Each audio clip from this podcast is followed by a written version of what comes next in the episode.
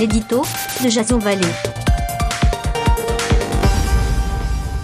Bonjour, nous sommes le 7 janvier 2019 et voici le titre de mon éditorial qui s'intitule Jusqu'ici tout va bien.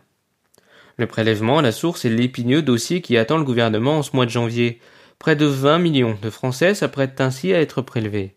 On s'interroge sur l'opportunité de l'entrée d'une telle mesure en ces temps de défiance et de profonde division. Si le ministre des Comptes publics Gérald Darmanin se satisfait, je cite, du lancement de la fusée, on note toutefois la saturation des centres d'impôts et autres plateformes téléphoniques.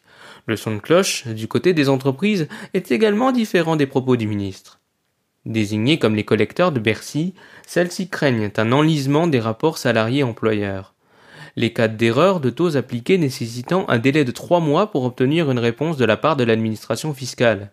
Il y a fort à parier que dans les petites et moyennes entreprises, où l'ensemble des salaires est connu, la question fasse débat. Gare alors aux participations, primes d'intéressement et demandes d'augmentations individuelles qui ne manqueront pas d'être demandées par ceux qui s'estiment injustement lésés et en cherchant par tous les moyens à compenser leur perte de pouvoir d'achat chaque fin de mois.